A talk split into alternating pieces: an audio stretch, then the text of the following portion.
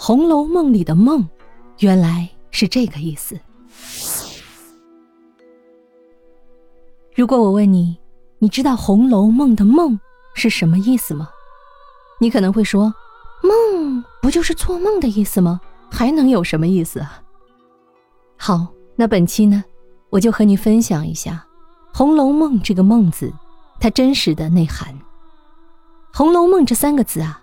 更容易被人记住的是红楼，但其实呢，这三个字的文眼是梦字。在中国文化里，梦是一个古老的意象，追溯源头啊，有周公解梦之梦和庄周梦蝶之梦。他们呢，一个来自儒家，一个来自道家，但是《红楼梦》这个梦字，却来自佛学。梦作为一个佛学符号。代表大乘佛学里最核心的观念，空，空洞的空。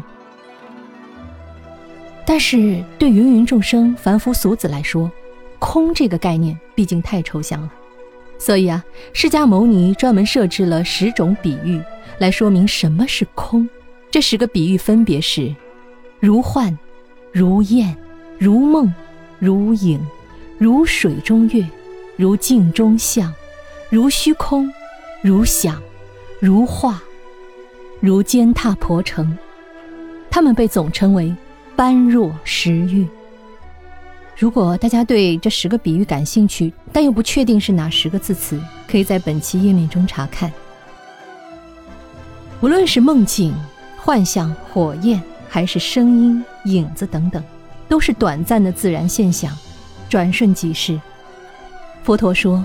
这就是空，世间的一切都跳不出这个规律。你知道吗？这十种比喻被红楼作者全数采用进了他的作品构思，大部分是作为金陵十二钗的命运比喻出现。比如，贾元春是爆竹，也就是般若十喻中的如响；香菱是焰火，也就是如焰；而其中最核心的如梦。被作者直接用在了书名里面，这就是《红楼梦》，可以说是开宗明义。其实啊，在《红楼梦》的文本里，对空的隐喻啊无处不在。举一个例子，你有没有注意过，芭蕉这种植物在《红楼梦》中，尤其是大观园里出现的频率特别高呢？贾宝玉的怡红院有芭蕉。黛玉的潇湘馆，探春的秋爽斋，同样出现了芭蕉，这是为什么？我们先来想想，芭蕉看上去是什么样呢？它的植株高大茂盛，但是如果你一片一片把它剥开，最终会剩下什么？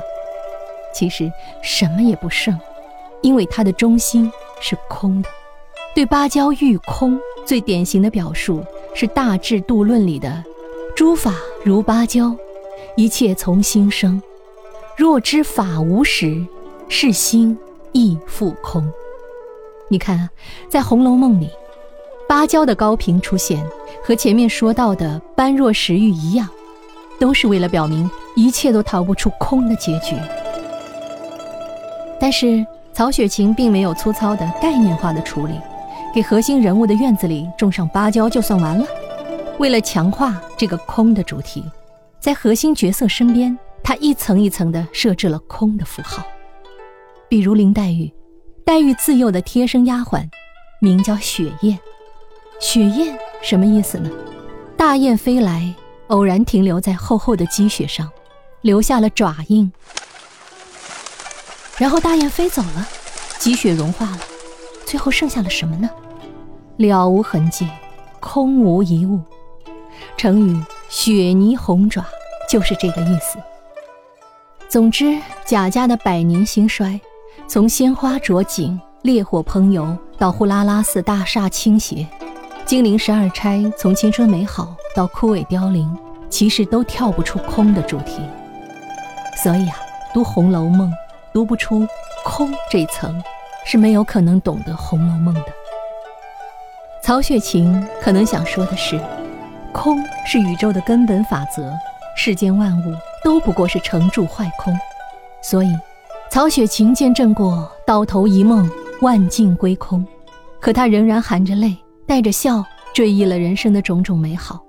最可贵的是，他仍然相信人生的种种美好。《红楼梦》之所以能成为中国人一生的枕边书，是因为它告诉我们，即便万物皆空，但是我们该如何面对世事沉浮，如何安身立命？我们看到的是空，但是我们感悟到的，希望是满满的情深意重。好，密室里的故事，探寻时光深处的传奇，目前为您讲述。感谢你的收听哦。